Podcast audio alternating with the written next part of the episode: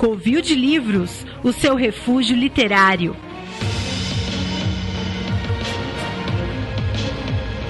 Bem-vindos, amigos, a mais um Covil de Livros. E só eu? Fazia tempo que eu não falava nada, deixei hoje. Puxa vida. Esse quem vos fala é o Baço. Não, não, não, não, não, não, não, não, não, não, não, fica quieto. Isso aqui não é um covil de livros. Ei, Isso aqui é um Perdidos na Estante. Tá, tá escrito que eu vi de livros 86 aqui. É, a gente tá em maioria. A gente tá em gente maioria, tá em maioria. boa, Lucas. Cai dentro então, maluco. É mesmo. O que, que você tá achando, hein? Quem é que vai editar? O baço. Ah, então a gente tá no covil de livros mesmo. Vambora.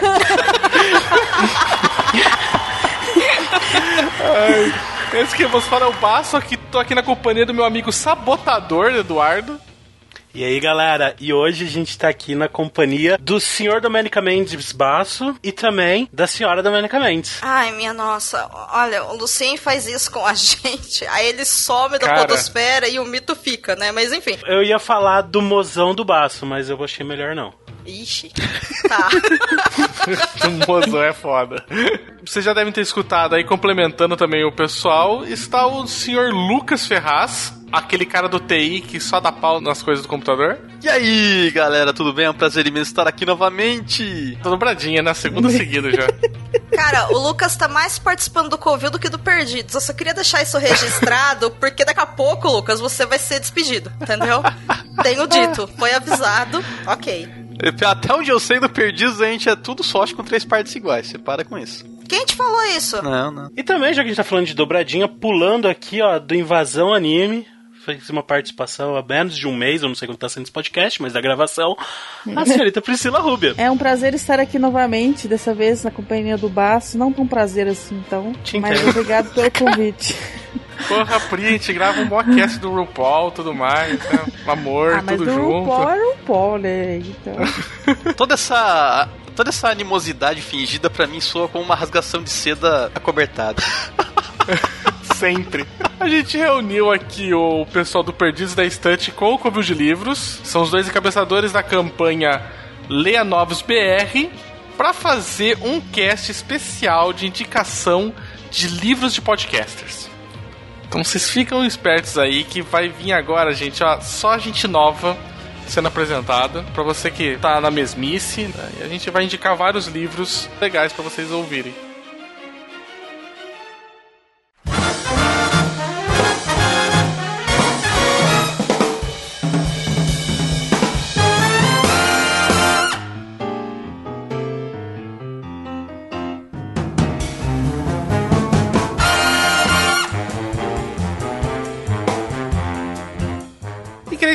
Pra vocês que devem estar aí se perguntando, não sei se já estavam vindo na rede social a hashtag LeaNovosBR aparecendo aí, quem se deve estar tá, movimentando ela no dia que o cast está saindo, né? Porque hoje é dia 1 de setembro.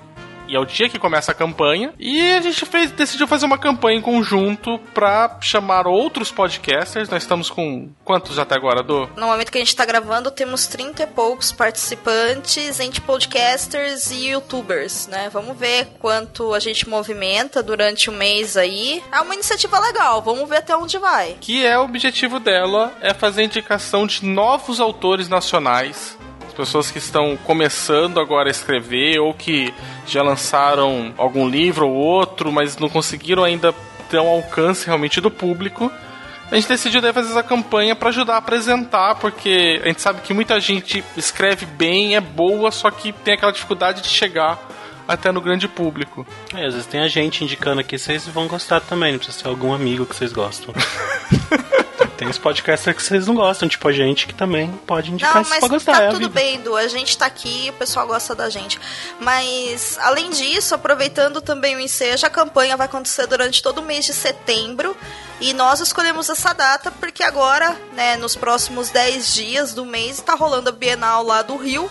Então, quem for visitar, aproveita, passa nos estantes da- das novas editoras, conhece os autores que estão lá. O pessoal sempre é muito, muito acessível, muito simpático e né, dá uma força, conhece a obra, conversa com eles e com elas. Pô, A nossa literatura ela é muito rica, ela é muito legal, mas realmente a gente não fica sabendo. E aí, o Baço teve a, a linda ideia de, assim, já que a gente vai incentivar os novos e as novas escritoras nacionais, por que não então indicar os novos podcasters que são escritores? Porque aqui entre nós, a maior parte falou, não, um dia eu lanço um livro, não vou só ficar falando de livro, né? Então. Mentira! É mentira dele. Eu não queria falar nada, não, né? Mas já que a Domênica citou, a, citou o assunto aí, existe um tal de livro Sentimentos à Flor da Pele, o qual a gente gravou um excelente podcast. Não, né, peraí, peraí. Sim, maravilhoso. Livro do Pelé, por favor. Todo mundo falou, não, esse aqui vai ser o primeiro embrião, porque é um livro de contos, é só feito sobre podcasters, e aí a galera vai lançar um livro. E eu tenho que dizer pra vocês que entre as pessoas que estavam naquela coletânea, daqueles 10 podcasters, quem cumpriu o compromisso, quem que é um, um homem de palavra, né? Uma pessoa assim de uma idoneidade assim irrefutável foi senhor Marcelo F. Zaniolo. Eu já aproveito e já trago aqui a minha indicação de livro, que lançou o livro O Templo dos Ventos.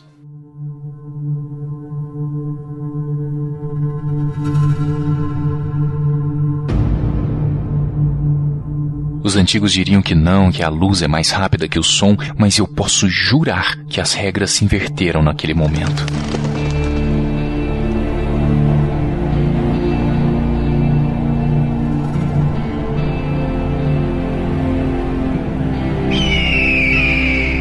O som chegou antes, bem antes.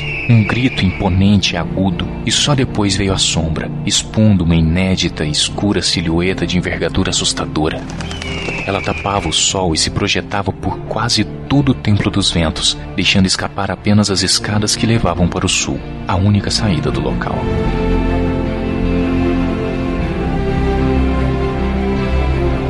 Posso inclusive jurar ter visto o ancião tremer e abaixar o tom de voz antes de interromper seu discurso. E se olhado com mais atenção, talvez tivesse enxergado pequenas gotas lhe escorrendo a face num suor frio semelhante ao que tomava meu rosto e provavelmente o de muitos naquela reunião. Eu estava nervoso, muito. No céu, o bater de asas naquela enorme águia branca seguia tão hipnotizante que nos deixava sem reação.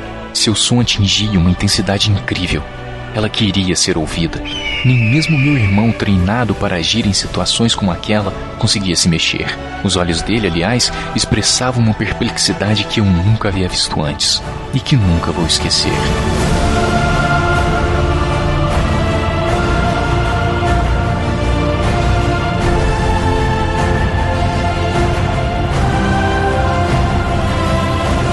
Mesmo sem saber como ou porquê, aquele era o início de algo. Alguma coisa estava acontecendo. Se bem que agora, pondo os acontecimentos em ordem, eu percebia que a história talvez tenha começado um pouco antes disso. Antes mesmo do som. Antes mesmo da sombra. Então esqueça tudo. Vou reorganizar os fatos e dar a eles maior sentido. Precisarei de mais pergaminhos para contar essa história.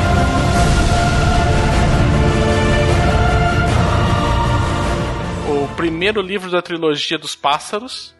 Foi lá e falou: Não, eu vou lançar, lançou independente e falou: Eu cumpri aqui, ó, cumpri o combinado. Foi dar um tapa na cara de todos os outros, né? É isso que tá querendo dizer. Porra, praticamente. Não, ninguém aí, nenhum dos outros dois aí vai falar nada? Desnecessário ficar criando tretinhas desistentes, Sr. Bass. que coisa Ó, eu só queria falar Sr. que eu não combinei nada com ninguém. Eu cheguei no bonde andando, escrevi lá meu continho e caí fora. Foi simples assim, eu não combinei nada. Eu não tô. Aliás, ultimamente eu não tô nem combinando de escrever resenha, entendeu? E aí eu falo o quê? Vamos fazer uma campanha. Não, tá certo, tá, é, tá, tá, tá, tá bem certo, focada. não. É assim que faz. É isso aí. O livro do Zaniolo, um livro mais de aventura, quem leu o primeiro conto dele, que é Onde Não Deveria Estar, trata também já de uma aventura de uma de um adolescente. Esse livro dele traz também uma outra aventura, também de um grupo agora de. Posso interromper e fazer um adendo rapidinho? Ah, você vai falar, eu fui beta, então eu sei de tudo que tem por trás desse livro, então deixa que eu falo. Pode ir. Não, seu porra, não era isso. Eu ia dizer Lucas, que hoje, no dia que a gente tá gravando esse podcast, o Zaniolo lançou o conto dele da, da coletânea Sentimentos da Flor da Pele eh, de forma independente na Amazon com ilustrações do Jean Milese, que é o cara que ilustrou a capa do Tempo dos Ventos. Então, quem quiser ler o conto dele e não quiser comprar a coletânea toda, pode pegar só ele na Amazon. Muito obrigado, Sr. Lucas. O senhor é uma pessoa muito gentil. Bem, depois de todo esse suspense, falar sobre o livro realmente do Zaniolo. Ele é um Young Adult. Ele é um livro que trata de um grupo de adolescentes que estão numa busca, né, eles foram chamados a, a cumprir uma, uma busca, um antigo combinado, uma antiga dívida que o povo deles tinha, que eles não, não tinham noção até o, até o momento da coleta da dívida. E o interessante desse livro é que ele se passa num mundo pós-apocalíptico, poderíamos dizer assim, né? Ou pós uma grande catástrofe natural, que houve uma imensa inundação, sobraram pouquíssimas pessoas na Terra, que é quem tinha conseguido alcançar até um lugar alto, tanto que o aonde se passa a aldeia onde eles vivem é no alto de uma montanha. E nesse mundo aí sobrou poucos bolsões de pessoas, o qual eles nem a gente imagina que deve ter sobrado porque a gente tem contato só com a aldeia do grupo principal. Em determinado dia chega uma águia que acaba conseguindo estabelecer um contato, um tipo um vínculo telepático, alguma coisa com algum deles, que fala que precisa da ajuda deles porque no passado aquela aldeia sobreviveu porque foi ajudada pelos pássaros e agora os pássaros estão vindo cobrar essa dívida para eles ajudarem eles para alguma missão que eles não sabem qual que é. Eles só sabem que eles precisam de ajuda. Por esse caminho eles vão arrumando, né, de uma maneira muito orgânica. O grupo começa pequeno e vai crescendo, porque eles vão encontrando pessoas pelo caminho para conseguir formar esse grupo que vai ser necessário para cumprir essa tarefa então, o livro, assim, ele tem um tom bem realmente aventuresco. Quem leu o primeiro conto do Zaniolo viu, né? Tinha um- uma coisa mais assim, quase uma quest de RPG. Conta também, assim, com uma certa leveza, porque o, o livro do Zaniolo é praticamente indicação livre. Não existem cenas de violência, assim, explícita, não existe sexo no livro, nem nada. Então, é um livro super realmente assim para todas as idades. É um livro curto, falar que ele transformou em trilogia, mas é um livro um pouco mais curto, então é uma leitura bem rápida. E a leitura também ela deslancha, né? Ela, você começa a ir lendo e ela vai os capítulos, acho que porque os capítulos são curtos também, cada um vai contando uma, uma partezinha da história que eles estão tentando montar esse quebra-cabeça, do que, que será que é essa dívida, como os pássaros ajudaram, por que, que essa vila foi, essa aldeia foi salva, porque só esses homens foram salvos, foi salvo todo mundo, o que, que os pássaros querem, o que, que eles precisam fazer, qual que é a, a dívida que eles vão ter que pagar, né? Então, existem várias coisas assim que vão montando de pouquinho em pouquinho informação, que aí o, o livro ele tem uma boa velocidade assim de leitura, né? Eu não sei se alguém já leu alguma, já leu o livro dele além do, por favor, Sr. Lucas, sua vez da carteirada que você foi. Que ele leu antes de todo mundo. Fui beta desse também. Capítulo 3 foi ele que escreveu inteiro. Vai, vai, vai. Primeiro que eu gostaria de registrar aqui o meu protesto. pois em nenhum momento me gabei de forma babaca desse fato. Estão querendo imputar isso a mim de forma indevida. Ok? Como você disse no início, né? Estamos três contra um falando que você imputou de forma babaca. Não, então eu acho que não, sim. não, né? não, não, não. Nego, nego. Vossa Excelência. Mas de fato eu fui leitor beta do livro do Zaniolo. Ah lá. Porra, eu só tô falando, mano. Porra. Se fuder. Acabar de escrever, né? Tava procurando pessoas pra, pra ler, pra falar pra ele o que achou, né? Dar aquele feedback que todo autor gosta de receber. Foi muito agradável ler nessa época o livro já. Ele não, não chegou a mudar tanto do que tava na, na primeira versão. Foram ajustes ali que aconteceram, que eu, eu reli depois, né? E é um livro muito divertido, realmente. A leitura é muito dinâmica, né? A história é muito legal e também, além do que o Basso falou, né? A história entra em andamento quando o irmão do protagonista some, né? Então eles vão meio que procurá-lo. Além desse mistério maior, tem o a- objetivo mais iminente ali, que é encontrar o irmão sumido ali. Go- Gostei da parte do foi muito bom naquela época, quer dizer que hoje não tá tão bom, né? Foi o que ele quis dizer, mas tudo bem. Eu falei que eu reli e continuei achando. Cara, vocês adoram fazer treta, né? Puta que pariu. Vocês deviam, sei lá, gravar no anticast lá com o Ivan, Só porra. tô interpretando o texto, cara. Interpretando você de disse. forma insidiosa. Também um adendo, também esqueci de falar. O Zaniolo, ele é podcaster do Livrocast. Ele veio pro Covil acho que uma vez só, que foi pra gravar sobre o Guanabara Real, A Cova da Morte, o Covil de Livros 84, mas ele é do Livrocast, e aí você vai ver também ele participação em diversos outros podcasts, principalmente de literatura, porque o Zaniolo é uma pessoa boníssima, uma das pessoas mais legais da podosfera brasileira. Sim. Participou do, do último Cabuloso também, né, que teve aí recentemente, aí tá... Eu tenho uma pergunta a respeito do livro do Zaniolo, porque eu ainda não o li. Pergunta Uhum. vai pra vocês dois que leram. Nós sabemos que esse livro ele é o primeiro volume de uma trilogia, né? Ele nunca escondeu isso de ninguém, a ideia dele é essa. Mas ele é um livro que tem uma história fechada ao final do livro, ou ele acaba em um cliffhanger que aí dá essa necessidade da gente ficar com alguma pergunta solta ali que só vai ser respondida no segundo ou no terceiro volume. Como é que é? Eu acho que existe uma pergunta maior a ser respondida, Certo. mas uma parte do arco dessa história se encerra no final desse livro. Pra mim deixou um grande cliffhanger pro próximo, pra história maior, né? Mas aqui, por exemplo, ah, o que que é essa dívida, o que que precisa ser buscado, eles descobrem nesse livro. Ah, É que legal. aí isso daí le- leva a uma outra coisa que eles veem que na verdade é muito maior do que eles achavam. Acho que vai ser o grande arco que vai ficar da trilogia. É, realmente, quando você termina de ler, você tem uma sensação satisfatória de conclusão ali, né? Mas como o Basso falou, há espaço pra pra muito mais depois. É, a gente, tipo, vencemos uma batalha, mas a gente tem a guerra ainda pra lutar, sabe? Não, até aí tudo bem, eu acho louvável, porque existem muitos leitores, e isso inclui acho que todos nós aqui, que às vezes têm dificuldade de começar um livro que sabe que é uma trilogia ou uma série de livros, uma saga que não foi concluída por essa questão de ficar esperando a continuação. E às vezes o livro Sim. não responde as próprias perguntas que ele se coloca. Óbvio que se são três livros, existe uma grande história que ela vai ser contada em três partes. Mas os desafios daquele primeiro contato que a gente tem com a obra, ela tem que ser encerrada no primeiro livro. Do contrário, a gente fica com aquele sentimento de ter sido traído, né? Poxa, perdi aqui, sei lá. é, não, é, não é uma aquela sensação de eu ganhei um tempo conhecendo esse livro. É aquela sensação eu perdi um tempo com isso aqui pra não chegar a lugar nenhum né? Então é interessante colocar esse ponto porque isso é- pode ser mais um atrativo para quem quer conhecer esse livro do Zaniolo. Saber que sim, é uma Uhum. trilogia, a história continua, mas os principais pontos que são apresentados no primeiro volume acabam no primeiro volume. E aí se você quiser continuar É. lendo, você vai continuar a partir do segundo, entendeu? É diferente, né?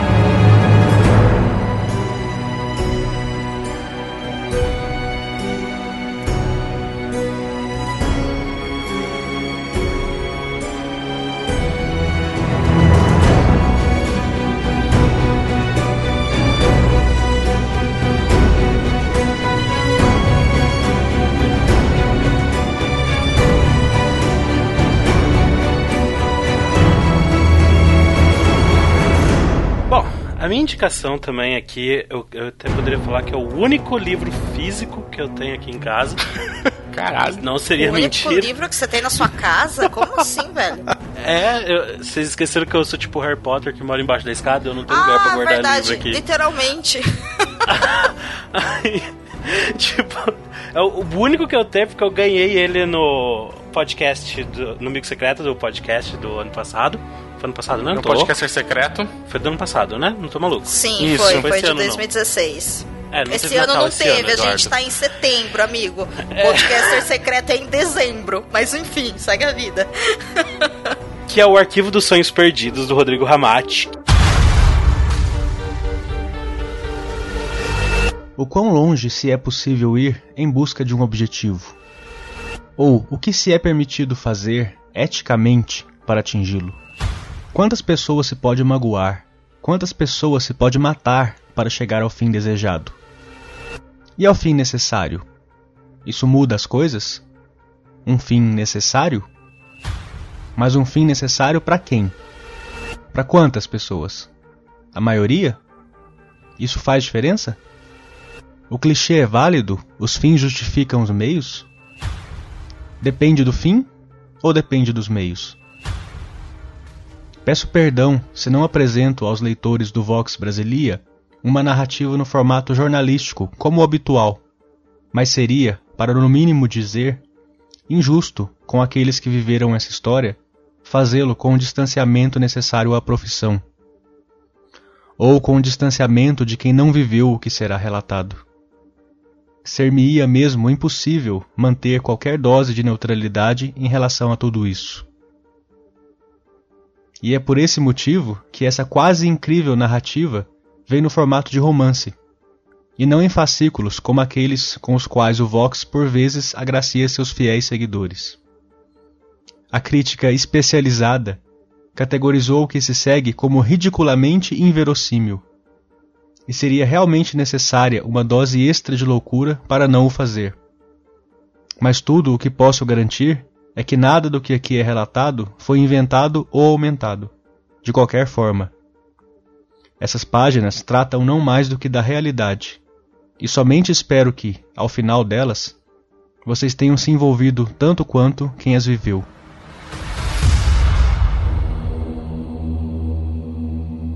Foi assim, uma surpresa, porque eu não tava esperando, assim, ganhar um livro. Já vai, porque eu, eu já tinha.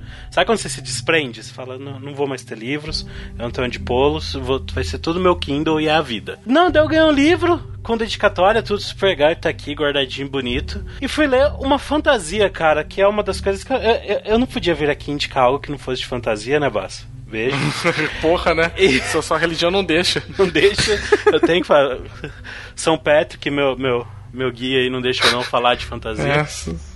Porra, né? São Patrick é nosso pastor e livro não faltará. Nada nos faltará. Fantasia não nos faltará.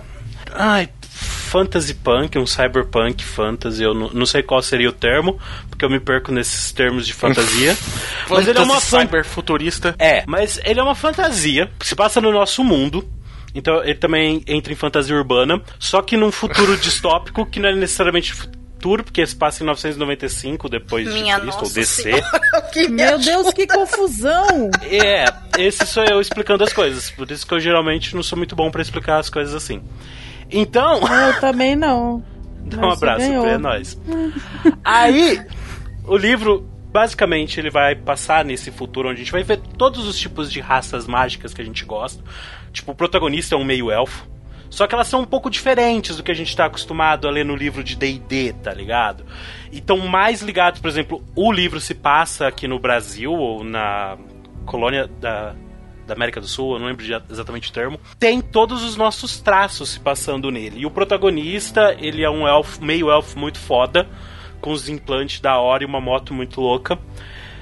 E ele acaba encontrando uma jornalista e eles se envolvem e vão numa grande aventura com direito a Zeppelin e tudo. Então, vale muito a pena ler. É, muito, é um livro muito divertido. Foi uma leitura super rápida quando eu comecei a ler. Eu acabei não terminando de ler porque foi justamente na época que eu entrei no meu emprego novo. Foi um caos a minha vida. Não foi de ler nada. Vale muito a pena a indicação, pelo menos até onde a parte que eu li, eu tava adorando o livro, ele tava muito divertido. Eu sei que o Lucas foi beta teste aí, se tiver mais algo a acrescentar nisso, na minha sinopse muito louca, va- vai na fé. Não, só queria falar pros ouvintes que eu prometo que é o último livro que eu fui beta, tá? Nossa. Nossa. Tá, tá, né? Tá. Olha, eu não vou chamar o Lucas quando se eu for escrever um livro, não vou chamar o Lucas pra ser beta, tá? Só pra ele não ficar se achando demais, assim. Eu, eu também, se eu for escrever o livro um dia, eu não vou chamar. É verdade. Não, mas o Ramate é uma história engraçada, né? Porque ele comentava aí nos podcasts de literatura da vida, a gente foi descobrir que a gente mora na- morava na mesma rua. Nossa, que vergonha disso, Lucas. Você não tem Meu vergonha de insistir? Eu, eu, Nossa. eu, eu, Eu sei. sei. eu, entendo esse Eu- negócio também, eu- viu? De ser, de ser- Uma vez eu tava gravando um podcast e descobri que a moça que tava gravando comigo era tipo minha veterana da faculdade, saca? Ó, na mas peraí, a gente descobriu isso na primeira vez que a gente gravou e a gente nunca tinha se visto. Mentira que a gente se via na faculdade, mas assim, a gente nunca tinha se visto online. Isso é uma situação. Agora o Lucas, betar o livro do cara, conversar com ele todo dia, descobrir que ele mora na rua do cara e chegar pra ele e falar assim: Nossa, eu moro na rua do Ramate. Eu, e tu não foi tomar um café lá ainda? Sabe? né? É Faz uma outra parte. situação. A Níveis. vida é uma correria. Não, porque a gente ficou se falando um tempo, aí eu voltei a morar em São Paulo, aí virou aquela loucura, minha vida. Aí só quando eu voltei aqui em. Sorocaba que conseguimos apropriadamente no- nos ver em pessoa, né? Mas esse problema já foi resolvido. Não faz mais que obrigação, mas enfim. Eu comecei a ler o livro também do Ramate. Eu não sei, daí até perguntar também, fazer uma pergunta pro Du. Você chegou a ler o Dragonlance, não, não leu, Du?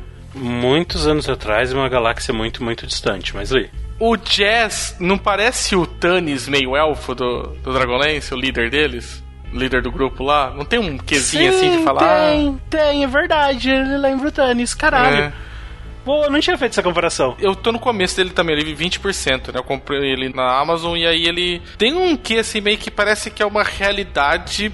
Na verdade, que o Du falou de futurista aí, é, parece como é uma outra linha temporal do nosso mundo, porque a gente reconhece nomes como as cidades daqui do interior de São Paulo. Sim. Só que parece que foi pra um lado que a tecnologia deu uma despontada forte, porque os caras têm ah, hiperlinks na cabeça que dão acesso à rede.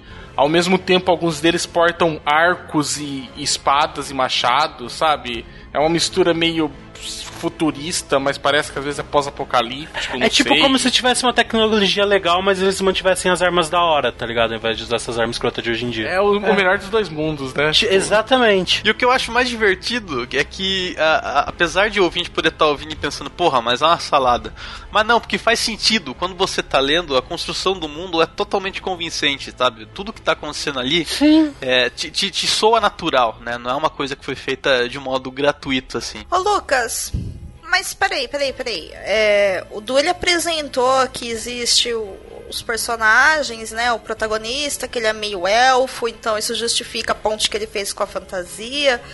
Por outro lado, tem essa tecnologia, então é a ponte com, com a ficção. Existe, sei lá, os Zeppelins, que é a ponta com sei lá o que, dos cyberpunks da vida, steampunk, seja lá o que for, enfim, ok. Mas a história é sobre o quê? Quest de RPG. Outro, né? Estamos, estamos no matemática. Não, mas Sim, esse é, de bem, é bem quest mesmo, porque eles, eles formam um grupo em um certo momento, que é maior do que esses três personagens, tem mais, mais personagens ali, Sim. que eles têm que rodar o mundo procurando certos itens. Então é, é bem quest mesmo. E é uma pessoa Uhum. muito foda que te passa quest, que é tipo pessoas muito foda que dão quest pra aventureiros fodas. É interessante que o, parece que o, o ele foi pegando, ele pegou essa coisa meio do cyberpunk, que essa coisa tem implante cibernético dentro da sua cabeça que dá acesso à rede de computadores, esse tipo de coisa. E aí ele pegou uma coisa meio. um pouco dessa coisa pós-apocalíptica, alguma coisa assim, pelo menos o que eu senti na parte que eu tava lendo o livro. Parece que os recursos são um pouco escassos nesse mundo, né? Então tem muita troca, tem muito, muito comércio, assim, no sentido de poder chegar coisas até os outros lugares que você não, não teria, né? Então dá um aspecto meio assim, ao mesmo tempo que tem, como o Du falou aí, né? Tipo, tem arco, arco, machado, espada, né? Sabe? Destruir monstros com armas e ao mesmo tempo acessar a internet. É, é bem da hora, cara. É o que eu queria pro mundo, assim. Se o mundo fosse assim, eu ia achar bem mais da hora, sabe, do que aqui. Eu até hoje não sei muito bem como definir o livro dele em termos de gênero. Eu falei pra ele. Eu, eu gosto de chamar tudo de fantasia, cara. Eu acho mais fácil. Então, cara, eu, eu falei pra ele de zoeira. Porque assim, é tipo uma mistura de fantasia com sci-fi e, e fica mais acentuado isso depois. Então eu, falei pro Ramate assim no WhatsApp de, de zoeira. Cara, isso aqui acho que é um fantasy punk, hein, meu. e ele meio que adotou esse termo. Então, É, é que eu já coloco sci-fi e fantasia também, foda-se. Pra mim é tudo a mesma coisa. então. É, também essa polêmica aí, eu também não sei qual que é a necessidade de ficar diferenciando fantasia e ficção científica, tudo a mesma coisa. Igual. Que Seu absurdo. abraço, eu gosto. Quem quiser discutir, chama aí inbox aí a gente, a gente fala sobre isso. Leitores, comprem o livro do Ramate, leiam e comentem no. Ou aqui na página do Leitor Cabuloso, ou lá na página da postagem do Covil Geek, se o livro é fantasia ou é sci-fi. Fica a dica aí, ó. Esse é o mistério, entendeu? Vocês nos dirão. E vão ver o podcast do Ramate, que o Ramate tá com dois podcasts. Ele tá com um sobre o, o sobrescrever, junto com essa pessoa digníssima, que é o Lucas Ferraz. Eu, o beta tester, como ele é conhecido. Pois é, a É, na- na- nas internets, o nickname dele, nossa. Cara, vocês não falem essas coisas online, que eu não vou ler livro de ninguém. da podosfera. Vocês- Eu não vou ler livro de Ele ninguém. Se começar começarem a mandar livro ele pra vai- mim, eu vou excluir, cara. Fora ele vai ser chamado de o beta Não, tester. foda-se. É. É, Eu, eu, eu tenho, eu tenho o uma, eu tenho uma- ele não lê qualquer um, ele só lê de podcaster. Então te- faz um podcast e manda o livro É. pra ele que ele beta. Pode participar de algum também e mandar. Nossa, cara, pode vir pro Covil. Gustavo, você que tá ouvindo aí, você já participou bastante, você pode mandar pra ele de beta teste que vai. Eu tenho uma filosofia de vida que o beta reader tem que ser alguém que você confie inerentemente, entendeu? Cara, to- quem não confia no Lucas? Olha, Todo mundo olha confia essa em foto. você, Vou deixar cara. a foto na postagem da, do vídeo que ele tá com esse cabelo lindo dele E maravilhoso. tem que ser, e tem que ser que eu queira gostar. também, entendeu? Então aí já. O print que você deu da Khan hoje, cara, você olha pras pessoas e fala, olha que pessoa fofa. Eu, eu confio nela. O Ramate, ele também tá com um podcast bem bacana que ele apresenta. É um programa de rádio, basicamente. Ele faz apresentações de bandas desconhecidas ao redor do globo. Bem interessante a gente poder falar que é. Sabe, pra poder conhecer novas coisas, tudo. Eu tô acompanhando o podcast dele. É novo, mas tá bem bacana. Um adendo aqui também, que se você se interessou e tal, quiser saber como é que é o livro, o Ramate começou a fazer em audiobook lá no Leitor Cabuloso, mas ele parou porque a produção é muito difícil, demanda muito trabalho, mas ele conseguiu gravar quatro capítulos. Então tá lá no Leitor Cabuloso, você consegue ouvir. Ah, vou deixar linkado aqui na postagem então também, se alguém quiser já dar um, conhecer um pouquinho do trabalho dele. É isso aí, totalmente de grátis. O podcast. Então procurem o Arquivo dos Sonhos Perdidos. link no post.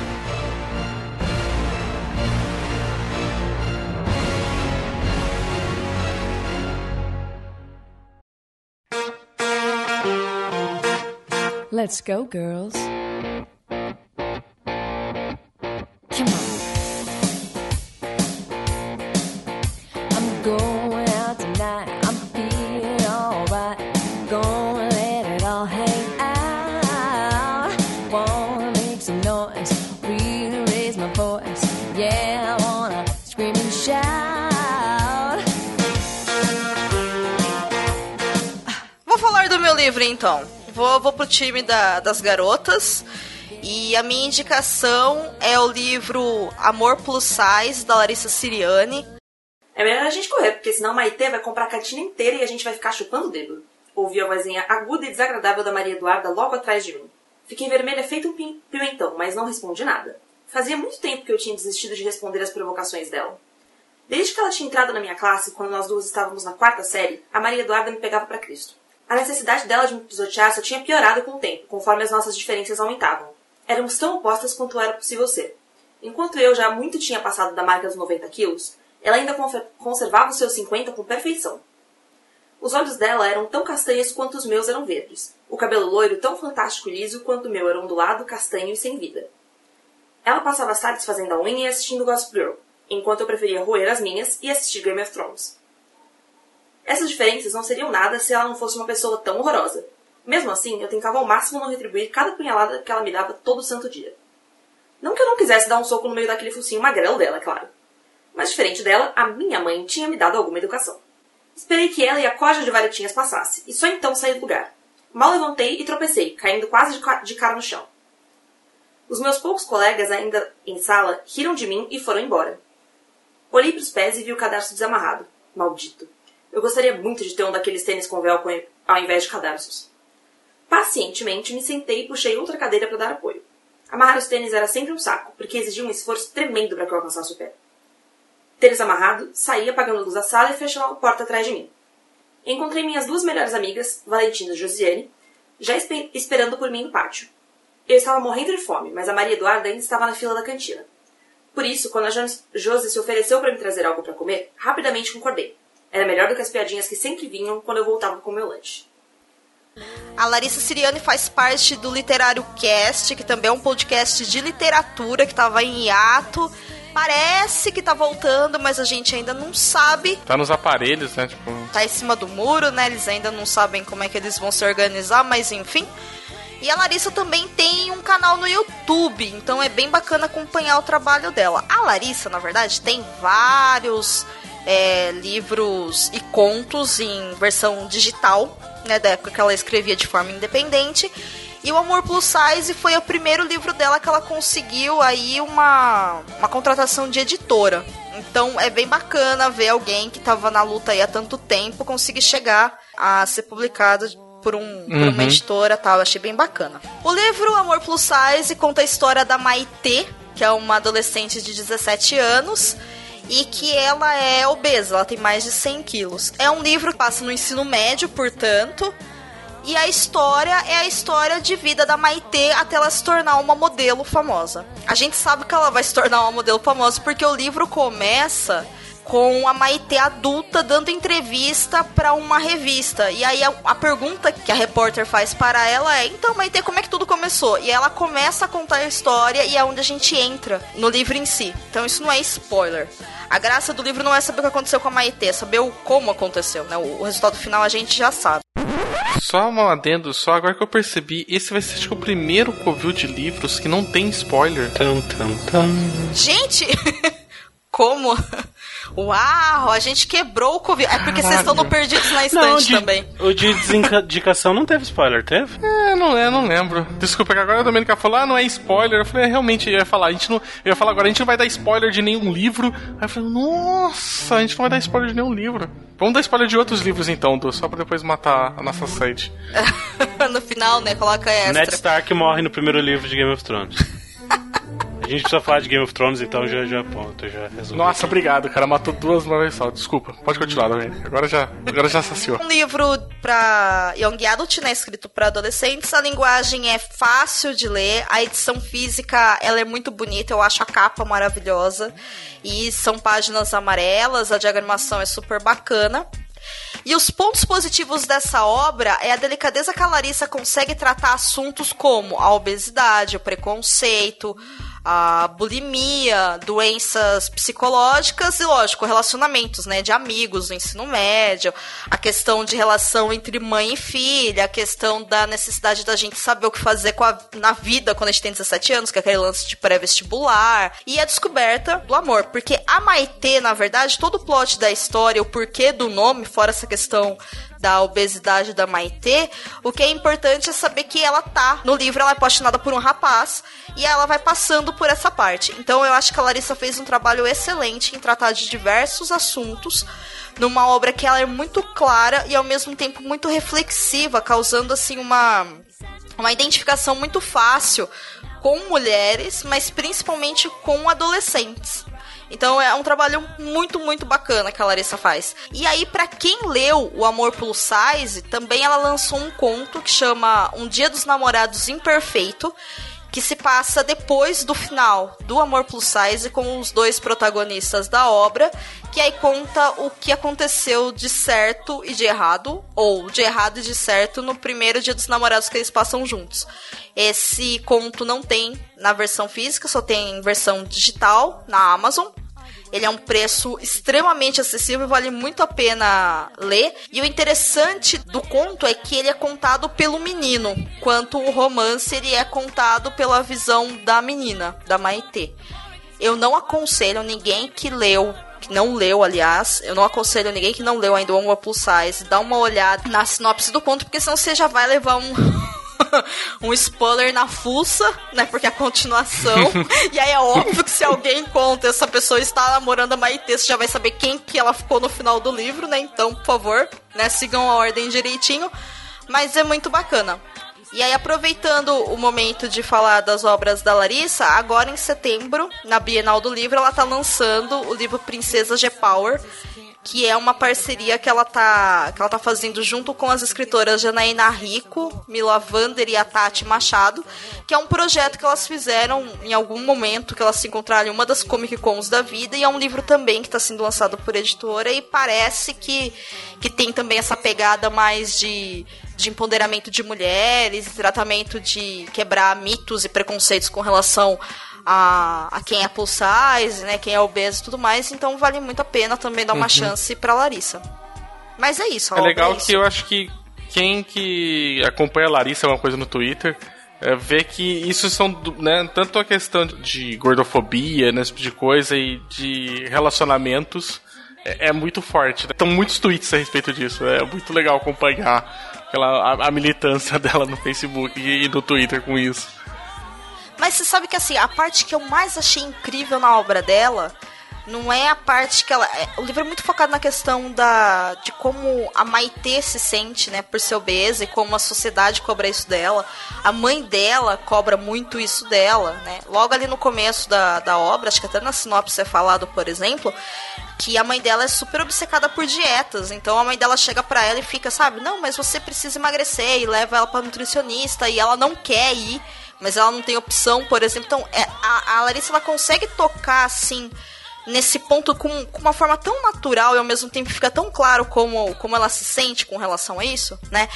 Mas o que me surpreendeu foi o cuidado que ela teve de tratar também da questão da bulimia na obra. Que é exatamente o, o, o oposto da obesidade, né? Porque às vezes a gente fica tão focado, por exemplo, de cobrar das mulheres, principalmente a questão do peso ideal, do tipo, fico, fique magra, fique magra, fique magra, que se você é gorda, você é feia, ninguém vai querer ficar com você, você não merece amor, você não merece nada. E uma das personagens, ela é bulímica, e aí ninguém consegue ver isso. E quando isso chega na obra, a delicadeza que a Larissa tratou isso foi tão natural e ficou enriqueceu tanto a obra, sabe? Que ali eu olhei e falei, caraca, tipo, isso é um trabalho muito bem feito.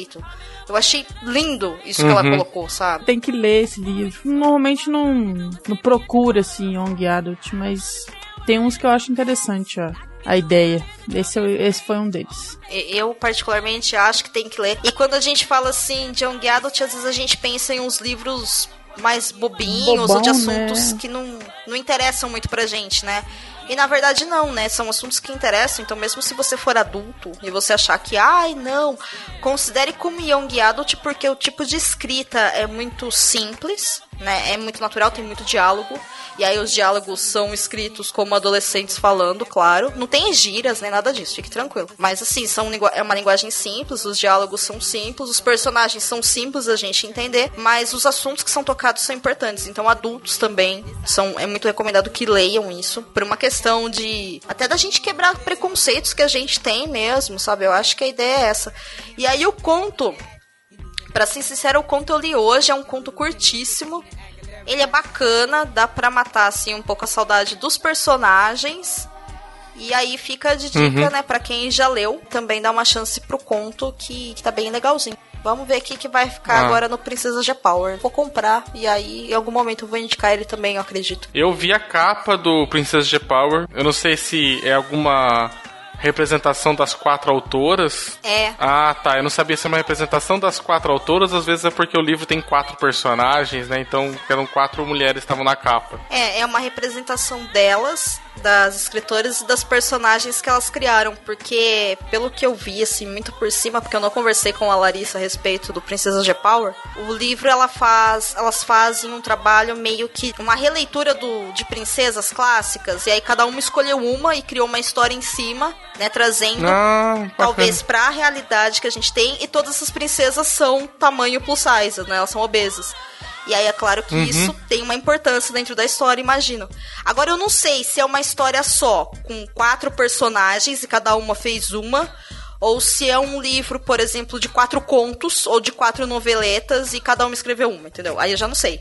Aí eu vou ter que esperar lançar pra eu poder ler. Yeah. We here.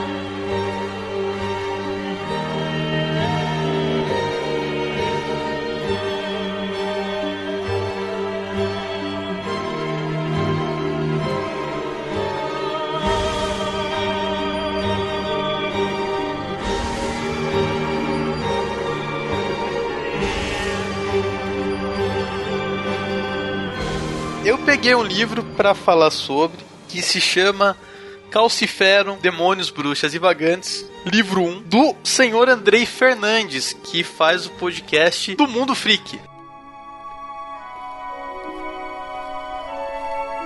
Percebeu alguns seres que se esgueiravam a todo momento em seus calcanhares, mas não conseguia saber o que era. Nenhum parecia corajoso o suficiente para se aproximar. Conseguia sentir debilmente a aura deles e imaginou que também sentiam a marca que rasgava a pele de Rafael. Enxergava apenas sombras, algumas rastejantes, outras de pé, de olhos brilhantes e avermelhados como animais no escuro da mata. A marca devia exalar um delicioso aroma, já que se amontoavam como abutres de fome e podridão. A dor que sentia no ferimento era fraca, diferente de quando sentia os demônios de carne e osso. Eles pareciam ser algo menor, carniçais, que nem ao menos tinham força para atravessar o plano físico. Muitos deles acompanhavam pessoas e até pareciam com elas, mas tinha certeza que não eram enxergados por humanos comuns. Parte deles habitava o alto de árvores, outros sentavam-se com os moradores de rua como um igual, ou se grudavam em transeuntes que passavam por ali e permaneciam colados por alguns momentos. Outros, pelo tempo suficiente para desaparecerem na noite, com os mundanos como quem pegavam carona. Usuários de drogas eram comuns na região, pareciam ser os preferidos desses espectros, pois muitos se amontoavam sem serem percebidos curtindo aquela atmosfera insalubre, sugando os últimos fios de vida que em breve se findariam. Sabia de seu destino. Uma rua quase deserta e pouco iluminada, onde uma travessa se abriria entre um hotel e um prédio abandonado. Passou por aquele lugar sua vida toda e nunca percebeu aquela passagem que mais parecia a garganta sombria de um monstro de pedra.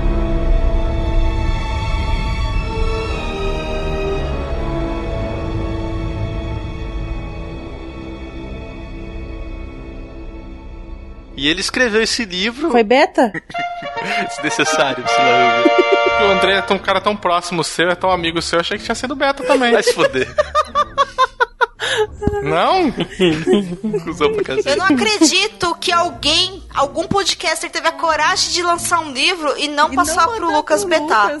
Meu Deus. Cara, Nossa, que absurdo. Muito petulante. Eu acho que o Lucas só tá falando que não foi pra não fazer inveja, sabe? Eu só acho que o Andrei não precisou fazer isso porque ele entende de capirotagem. É, às vezes o Lucas foi beta tester. É Ele foi. ele não se lembra mais disso. Caralho, É. agora fudeu minha cabeça. Mas então. Pois é, Lucas, fica a dica. Então, o André escreveu esse livro, sou em 2015, através de uma campanha super bem sucedida aí no Catarse. Ele lançou esse livro em parceria com a editora Penumbra, que é uma editora que até onde eu sei, até então só tinha lançado livros de ocultismo mesmo, nada de ficção, né? Mas o livro fala do, do, do protagonista, se chama Rafael, meio Hum, ferrado na o vida. Rafael, Lucas Rafael.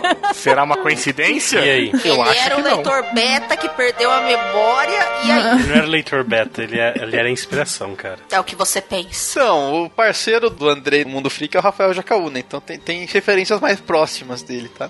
Não Não, não vem não, Lucas. a Hum, gente será? já descobriu o que aconteceu com você. A gente vai procurar agora uma forma de te trazer pra realidade. É, como é que fala aquele negócio é, de hipnose, né? Pra me lembrar as memórias bloqueadas. Sim, Uhum. é algo assim. Mas o livro fala do Rafael, que é um rapaz que tá meio fudido na vida, tá sem emprego, tá na merda mesmo. Quem nunca, né? É, ele consegue um emprego novo e quando ele chega a trabalhar na empresa, ele descobre que tem um estagiário na empresa que é um demônio. Beleza. Estagiário Lucas. Puta que pariu.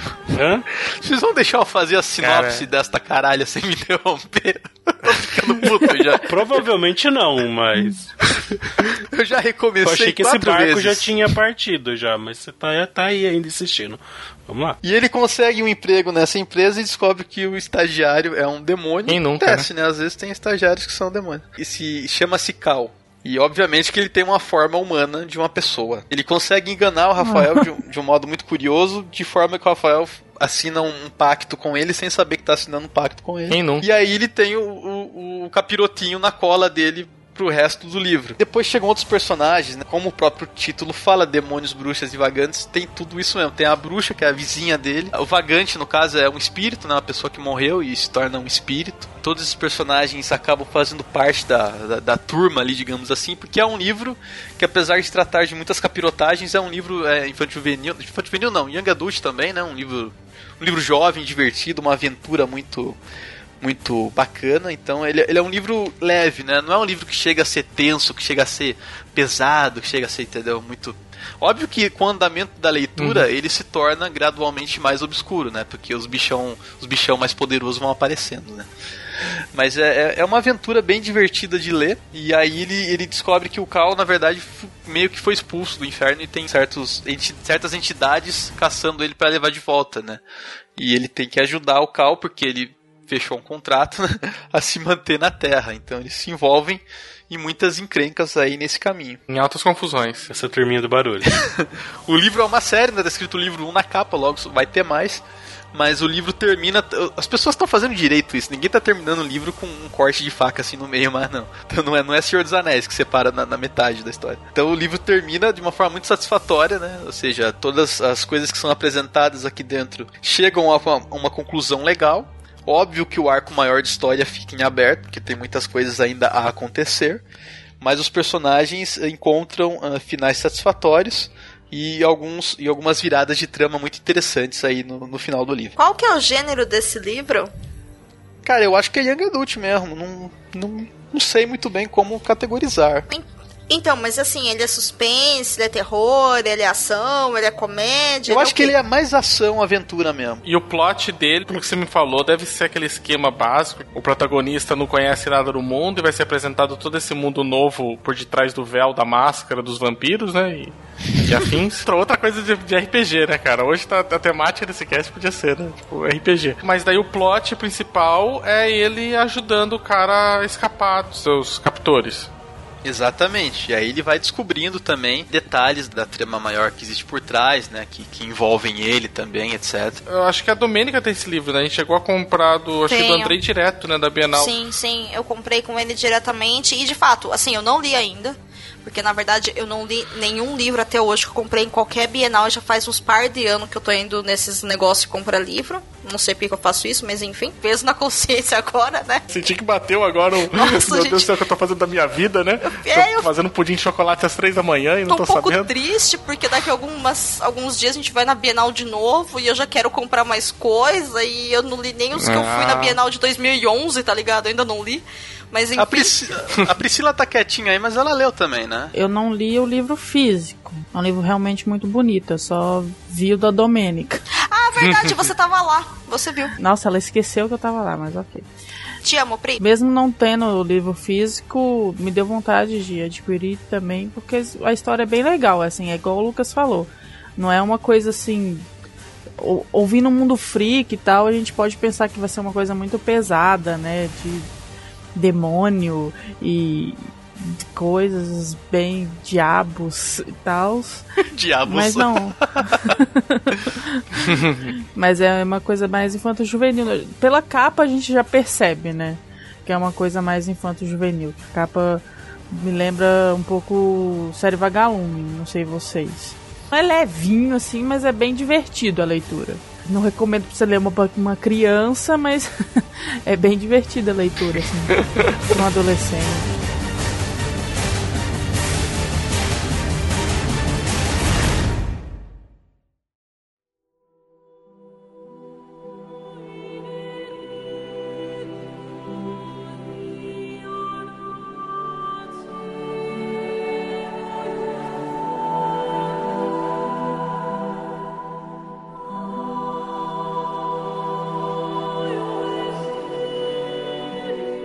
A minha autora não é uma podcaster assim que tem um podcast, que tem uma casa na podosfera, mas ela já participou de vários podcasters, eh, inclusive participou do Cabuloso Cast 170, o, o da cultura do estupro na literatura.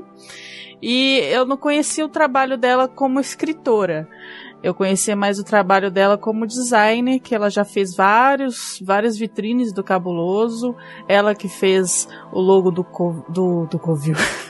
ela que fez o logo do Perdidos na Estante. Ela que fez o logo dessa campanha. Então, chega de suspense, tô falando da Rebeca Agra. O livro que eu li dela chama Fantasia.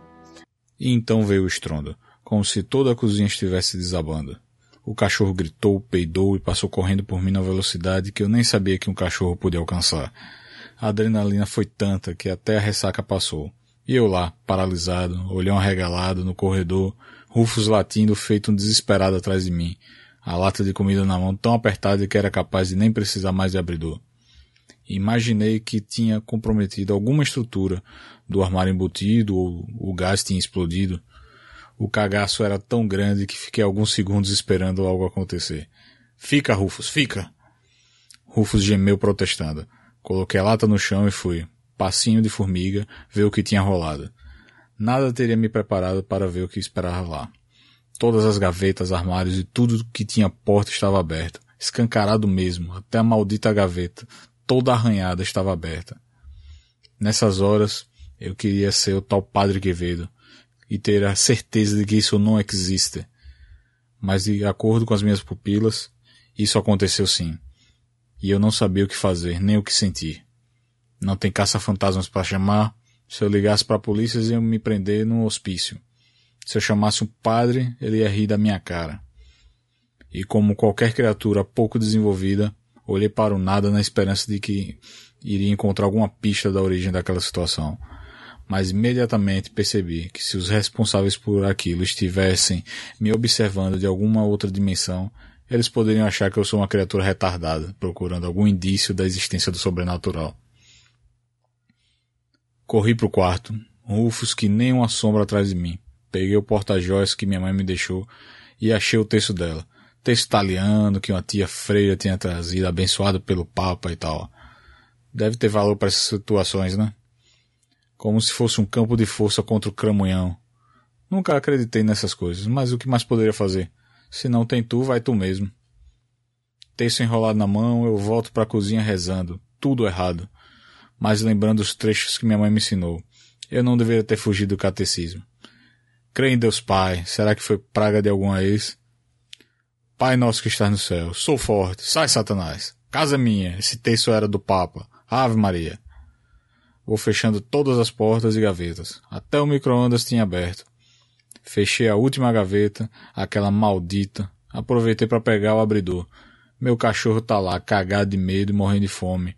Peguei a vasilha dele, o saleiro, um pacote de biscoito recheado, uma Coca-Cola e fui pro corredor. Eu não ia comer naquela cozinha nem que me pagassem. É um livro bem curtinho, ele tem 48 páginas. Li numa sentada, assim. São quatro contos, quatro contos curtinhos. Todos eles têm a proposta de trazer um conto de fantasia, óbvio. o primeiro chama Isso Não Existe, que é bem aquela frase do. É do Padre Quevedo, né, que fala essa frase. Sim. É sobre um cara que acorda no apartamento dele depois de uma noite de bebedeira, com uma ressaca dos demônios, e acontecem umas coisas bem estranhas na casa dele, aquela coisa de todas as portas da cozinha se abrem, todas as gavetas se abrem. E aí é um corpo tu não é uma conto de terror, pelo que eu tô falando pode parecer, mas ele é um conto bem divertido, eu acho que foi o meu favorito da coletânea. É bem legal, o final dele é bem bem divertido. Aí tem um conto que chama A Luz, que esse eu não consegui identificar a fantasia nele, que é um conto mais sobre dos vikings e tal, da época dos vikings, que é narrado pelo, pela visão de um escravo que os vikings pegam pra fazer umas espadas e tal. Conto com o final bonitinho, assim, meio romântico. Não identifiquei a fantasia nele, mas não deixou de ser um conto bem interessante, bem legal. O Balé e Garrafas é um outro conto, é um outro conto sobre um bêbado. Acho que a Rebeca gostou de escrever. Tô, tô sentindo uma, uma recorrência na temática, né? Temos alguém aí que curte beber, vamos lá. um cara bêbado que perdeu a guarda da filha, a esposa largou ele por causa da bebida mesmo, consegue realizar um pedido dele com uma, uma bailarina, meio estranho assim, meio bem estranha essa bailarina e tal. Fiquei com medo dela assim, mas parece que acabou tudo bem o, li- o conto, não esperava que acabasse tudo bem. E o último que eu fiquei na dúvida, eu vou deixar aqui essa pergunta para Rebeca. Ele chama Fugitiva é sobre uma menina aceita entrar num projeto para ir visitar, visitar não, né? E para ir morar definitivamente em outra galáxia. É uma viagem só de ida, porque ela quer fugir de alguma coisa na Terra. Eu achei bem interessante do que ela quer fugir. A ideia do conto é bem interessante. A minha questão é que ele parece muito com um jogo, a base dele. Eu sei que a Rebeca também joga videogame. Ele parece muito com Mass Effect Andromeda. Aquela questão de sair de uma galáxia para morar em outra. Inclusive, um dos personagens do conto é do mesmo nome de um dos personagens do game. Então eu fiquei, será que foi uma coincidência ou é realmente ela quis fazer essa homenagem? Então eu recomendo. É, a Domênica me falou do livro, eu comprei na hora, ele é seis reais na Amazon. Não vai fazer falta esse dinheiro para você, espero que não, né? Porque se fazer falta você tá precisando de ajuda. Tinha bem rapidinho, recomendo para reconhecer uma nova autora, né? Que vale a pena ler outras coisas dela. Não sei se a Rebeca tem outra coisa publicada, alguém sabe? Eu sei que ela tá trabalhando na escrita de um. Ah, então beleza. Inclusive, tem alguém aí que vai betar. Não vou falar que Lucas que vai ser. Caralho! Nossa senhora, hein? Mas, gente, já sabem, né, gente? É o passo, os passos pra lançar o livro, né? Escreva, grave alguns podcasts, mande seu livro para o Lucas. Brincadeiras à parte, é isso que eu sei, mas até onde eu sei, não. Não saiu ainda. É. Né, Lucas? Não, não mandou é pra você, né, Lucas? Recebeu alguma coisa aí já?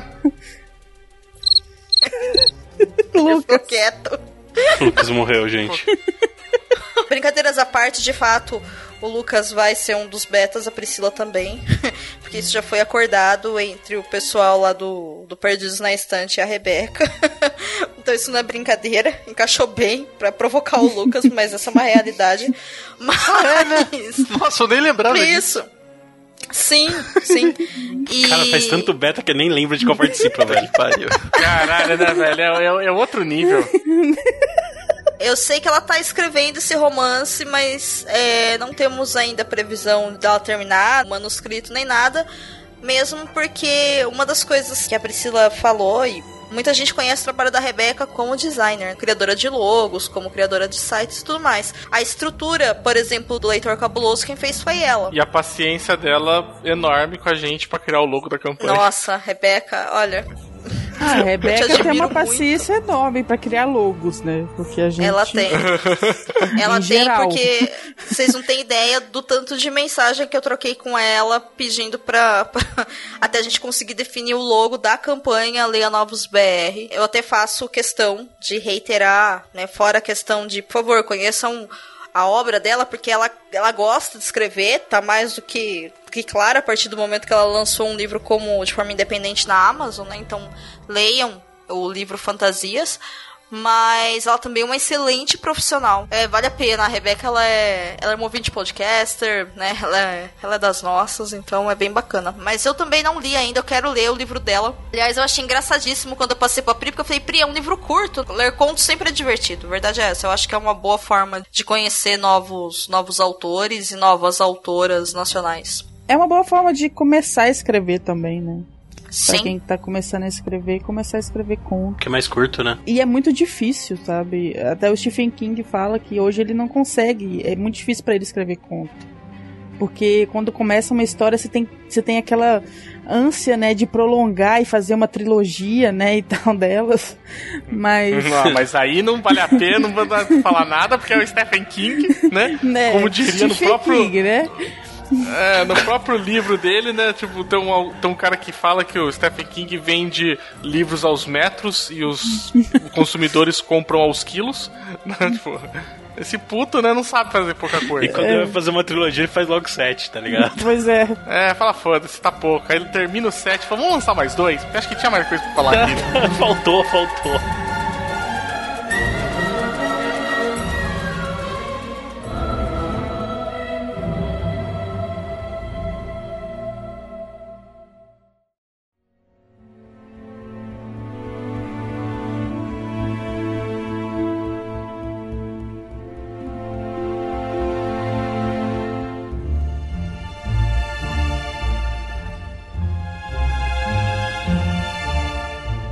Galera, esse foi a nossa participação aqui abrindo o evento todo do mês para divertir todos vocês. E eu queria agradecer muito a participação de vocês, galera. Eu abro para todos aí porque o jabá é o mesmo ou alguns acréscimos, então divirtam-se. Bom, então muito obrigada pelo convite, pessoas do Covil de Livros.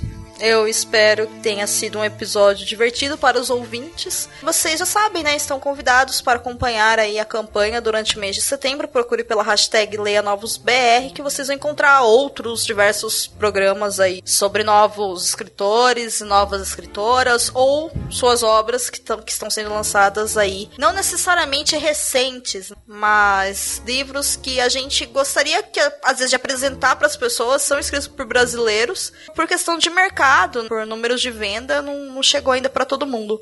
Vai jogar bola. Vai, Lucas! Bacana, fiquei muito feliz em participar aqui dessa abertura da campanha. Acho que vai ser uma campanha muito frutífera para nosso meio literário nacional. O Leitor Cabuloso, no Sobrescrever, que a gente citou antes, que é o podcast de escrita que a gente está fazendo, também vai ter episódios especiais esse mês todo, fiquem de olho lá. Também na Trasgo talvez aconteça alguma coisa referente a esse evento na revista Trasgo, da qual eu participo. E é isso aí, vamos acompanhar tudo, acompanhar a hashtag nas redes sociais, que vai estar todo mundo se compartilhando, vai ser uma suruba louca. Maravilha, valeu, obrigado. Gente, que agressivo, que pornográfico. Ser uma suruba louca. É isso aí, assim que se vende uma campanha, é assim que se vende a campanha Leia Novos BR. Vai ser uma suruba louca. É uma boa definição. Enfim. Então eu quero agradecer mais uma vez o convite. Pro, pro Baço também, tá, Baço? Ah, é? Puxa vida, que bom. Obrigado.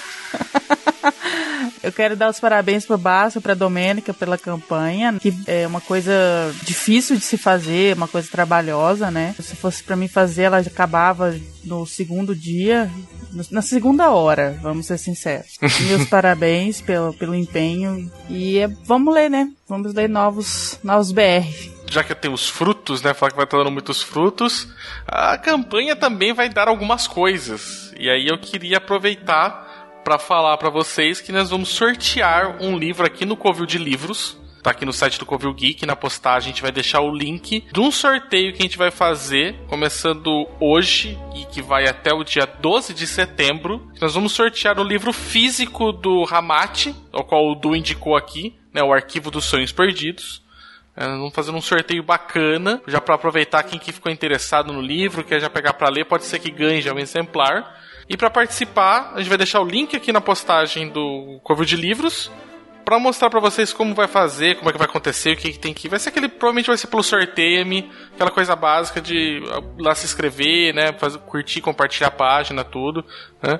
E pedir pro pessoal, quem estiver participando do sorteio, quem estiver ouvindo o podcast, por favor, ajuda a acontecer a campanha, fazendo a divulgação, principalmente da hashtag Leia Novos BR.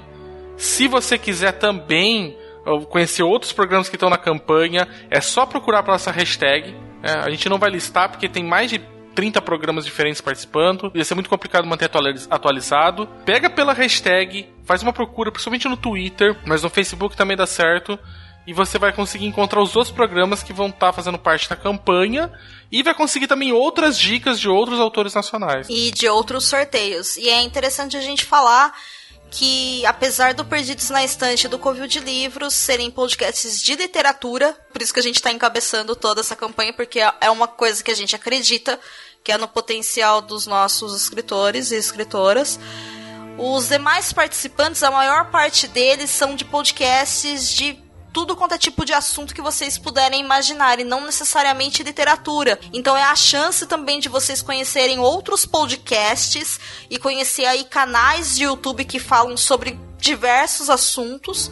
E todos eles com o mesmo objetivo, que é de divulgar a nova literatura nacional. Então, né, reforçando novamente, procurem pela hashtag LeiaNovosBR. Facilmente vocês vão encontrar o selinho da campanha e os programas. É muito fácil de participar aí. E é claro que a gente pede para vocês, por favor, divulguem, compartilhem, expliquem para as pessoas o que está acontecendo.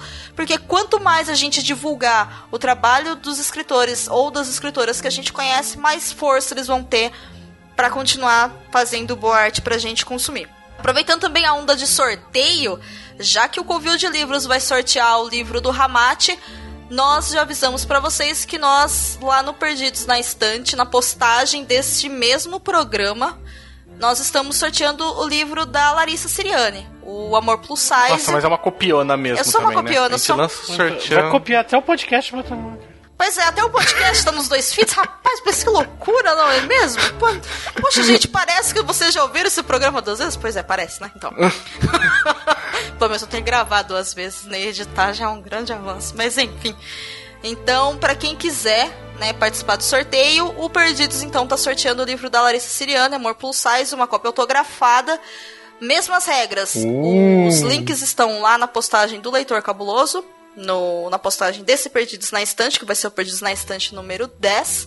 Vocês podem acessar lá, verificar as regras, que serão as mesmas regras do Covil de Livros, mas vinculadas ao livro da Larissa, e o resultado também sairá no dia 12 de setembro. Certo? E é isso, e aí eu espero agora, tô falando também em nome da Priscila e do Lucas, eu espero então o famoso Sr. Baço e o famoso Sr. Du para gravarem com a gente lá no Perdidos, na nossa casa dessa vez, sobre o nosso controle e descontrole, né? Porque a gente é muito mais desorganizado que vocês, é claro. O episódio que vai então finalizar. Eu tenho ciência. Que vai finalizar esse, essa campanha bonita que a gente tá fazendo aí. Só pra reforçar então, o sorteio do livro do Ramate, Arquivo dos Sonhos Perdidos, sendo feito aqui pelo Covil de Livros, no site do Covil Geek. E o sorteio do livro da Larissa Siriani, O Amor Plus Size, uma cópia autografada, vai estar sendo realizado ali pelo Perdidos na Estante, no site Leitor Cabuloso. Ou você pode também entrar nos dois e participar dos dois sorteios. Pois Né? é. Fique, fique à vontade. Pois é. Porque você vai participar dos dois, né? É lógico. Óvulo.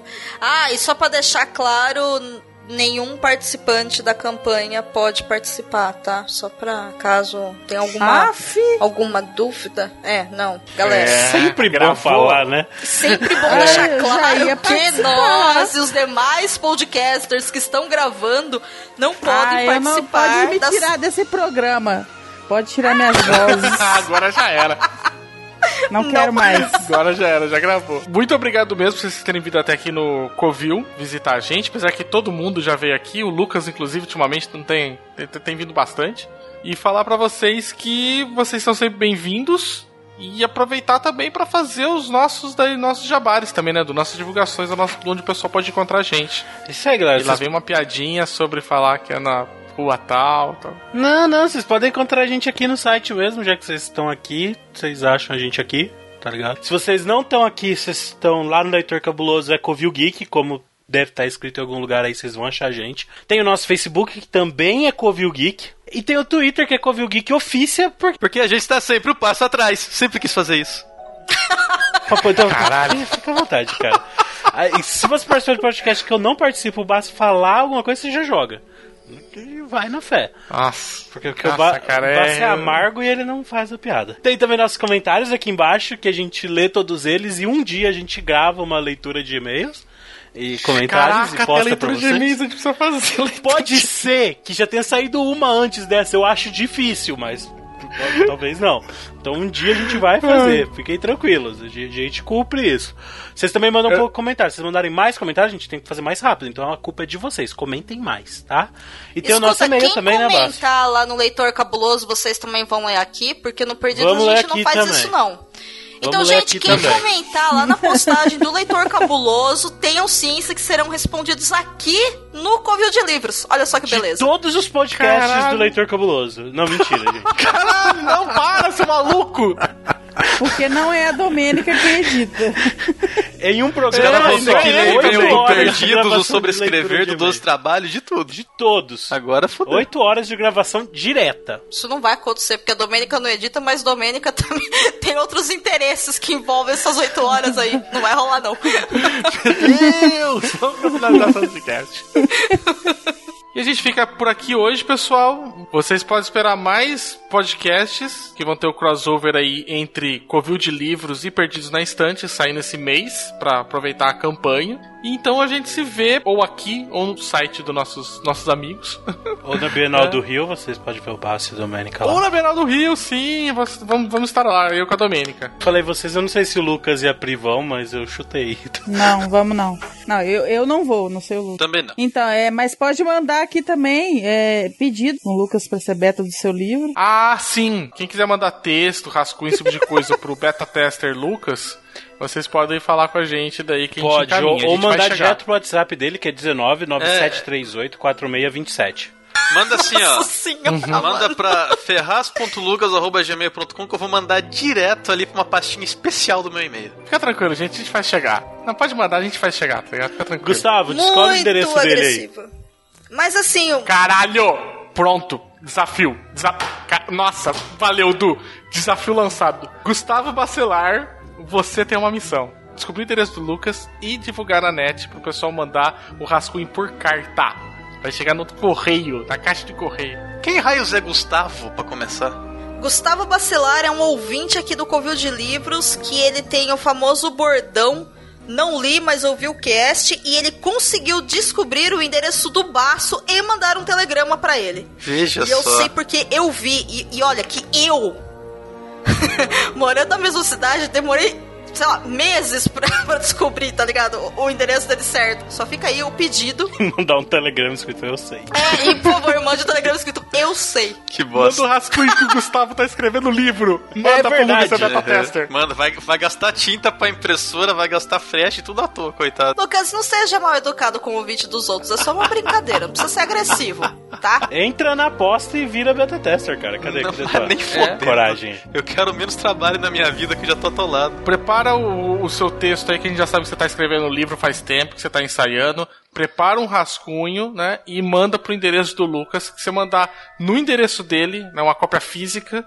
ele vai ler, ele vai ser o beta tester seu. Eu faço, eu faço acontecer isso. Fica tranquilo.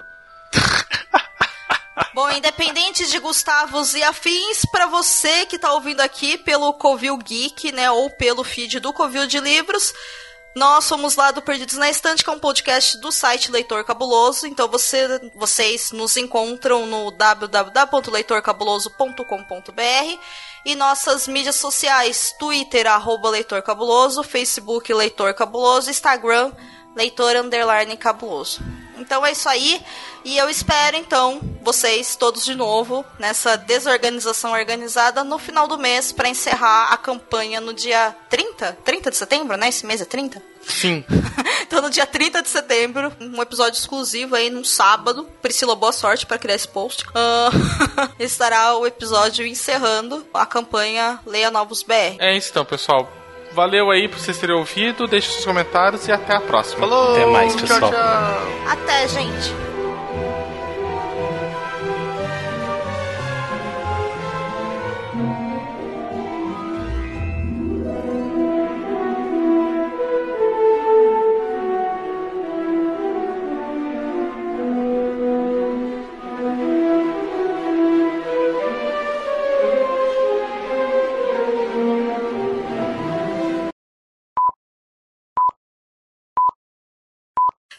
Eu tô pensando aqui? A gente deveria fazer um programa extra de desindicação de livros nacionais, né? É melhor não. Eu tô eu- tentando escrever, eu tô Não. editando um conto de um monte de gente, eu não quero me queimar ainda. Não é, não é, é que assim. Olha, não é pra falar nada não, mas o cast de desindicação do Covil foi um dos mais baixados, cara. então, isso. view. Eu vou Então, abster de gravar né, esse, mal. tá? O pessoal tem rabo preso, viu? Mas bem, Eu acho bom porque, como a Domênica falou, tem certos livros aí que é, a gente desanima, né, de começar a ler. O do Zaniola ainda, ele é um autor que tá aí, jovem, os livros deles não são tão longos. Agora tem uns que tem um, como é que é, o o nome da Brisa, que, cara, não sai nunca o final, eu não vou ler esse trem ainda não. Da brisa. cara, eu vou falar pra você que isso vai ser cortado, porque você não deve, deve ser maluco se você pensa que você vai falar mal do nome do vento no Ah. podcast do Covil de Livros. Cara, eu ainda É, achei que você tava falando da porcaria do Game of Pois Thrones. é, daí eu não sabia que ele tava falando do nome do vento. O Game of Thrones Tipo, a gente aquela- ainda vê na TV, entendeu? Então. Por isso que ele brincou com o nome da brisa. Mas, Lucas, só pra, pra. Eu sei que nada disso vai entrar no cast, mas. O nome do vento ainda, ele é um livro diferente disso, entendeu? Porque ele é tão bem escrito e ele se fecha tão bem em cada volume que dá pra você ler isso e se surpreender. E assim, por exemplo, eles que, nossa senhora, né? Nossa, Deus no céu e Patrick Rothfuss com esse livro na, na terra, minha nossa, Ao preciso ler a contrário, continuação, na ok. verdade. É, o inverso que seja. Eles estão desesperados, mas que nem eu li os dois e eu falei, caralho, que livro foda. Sou uma leitora muito melhor hoje, mas eu não tô, tipo, arrancando o meu intestino por, pelo amor de Deus, sabe, pra oferecer pro Beuzebu pra ele escrever logo. Tô ok. A hora que sair eu vou Olha, ler, mas seu não é. intestino não, porque eu só tenho um. Agora, se fosse um rim, assim, acho que dava pra, pra Eu ofereço um baço.